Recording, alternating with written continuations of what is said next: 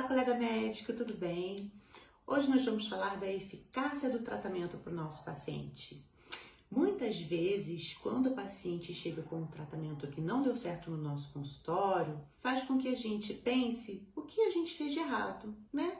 Por que, que não deu certo? Por que, que esse paciente não teve o resultado que a gente esperava? Talvez realmente a gente possa ter explicado ali de uma forma que ele não tenha entendido tão bem Talvez o próprio tratamento não tenha sido tão adequado para ele, né? Pode ser que a gente não tenha escolhido uma medicação tão boa assim. Mas você já parou para pensar que pode não ser culpa sua? Que pode ser culpa do seu paciente? Hum, pois é, é verdade. E olha só como isso é interessante. É preciso que você, como médico, saiba diferenciar isso. Porque quando a gente propõe um tratamento para um paciente, que é o adequado. Talvez você não faça dessa forma. E aí, se você não faz, eu já vou te orientar aqui uma forma diferente de você fazer.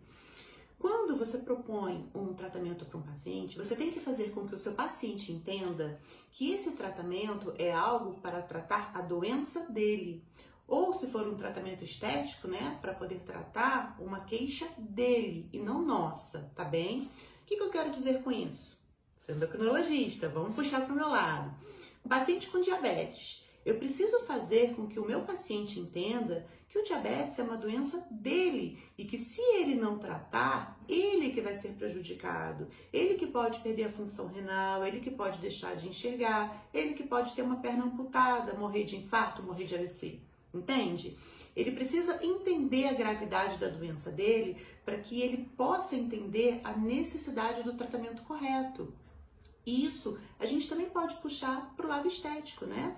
Um paciente, por exemplo, que precisa fazer o botox e que se não fizer o botox da maneira correta, é, com o período ali de repouso, que o paciente não pode fazer nenhuma atividade física, por exemplo, e que precisa retornar dentro de duas semanas para fazer os retoques, se ele não fizer isso ou se não retornar no prazo, o tratamento não vai ser adequado. E a culpa não é do médico, a culpa é do paciente, porque não fez adequadamente aquilo que foi proposto. Então, o primeiro passo é fazer com que o paciente entenda a necessidade da adesão dele nesse tratamento. Se ele fizer errado, ele vai ter o resultado ruim. E esse resultado ruim não vai ser do médico, vai ser do paciente. Então, esse é o primeiro passo para que ele entenda a importância desse tratamento e consiga aderir melhor àquilo que está sendo proposto. E a segunda coisa, parece bem óbvio, eu sei. Mas eu acho interessante a gente reforçar, porque às vezes a gente deixa passar, sabia? Por exemplo, a minha dermato, é, ela me propôs uma skincare para mim, coisa que eu não faço quase nunca, de fazer três vezes ao dia é, a limpeza de pele, passar protetor e passar um tônico. Não vai funcionar. E eu já deixei isso bem claro para ela. falei assim: olha, não tem como, eu não vou conseguir fazer três vezes ao dia.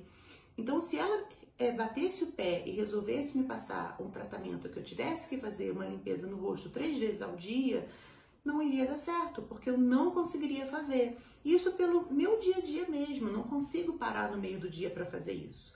Agora, se for uma proposta de fazer de manhã e à noite, aí talvez eu consiga fazer, entende? Vamos trazer lá para o lado da hipertensão, por exemplo. O paciente tem que fazer uma medicação de 8 em 8 horas, que vai ser três vezes ao dia. Será que ele não vai aceitar muito melhor se você colocar uma vez ao dia ou uma medicação que seja de manhã e de noite? Hum? O risco dele esquecer é muito menor, não é verdade? E talvez ele tenha maior adesão a isso. E isso é uma decisão médico-paciente. Isso precisa ser conversado durante a consulta. Porque existe N possibilidades. Existem aqueles pacientes que preferem fazer três vezes ao dia mesmo. Eu, por exemplo, tenho um, uma linha né, de medicação, que são os análogos de GLP-1, em que eles podem ser tanto diários como semanais. Eu sempre falo do semanal porque eu acho muito mais prático, uma medicação que você usa uma vez por semana com uma eficácia muito boa. Mas tem pacientes que preferem fazer todos os dias. Então, se eu de repente prescrever o semanal sem propor a ideia de ter o, a possibilidade de fazer o diário, talvez ele vai ter uma adesão menor. Então a gente precisa realmente conversar com o paciente, fazer com que ele entenda primeiro a gravidade da situação, que se ele não fizer da maneira correta, ele não vai ter esse resultado, e segundo, acertar esse resultado de maneira combinada.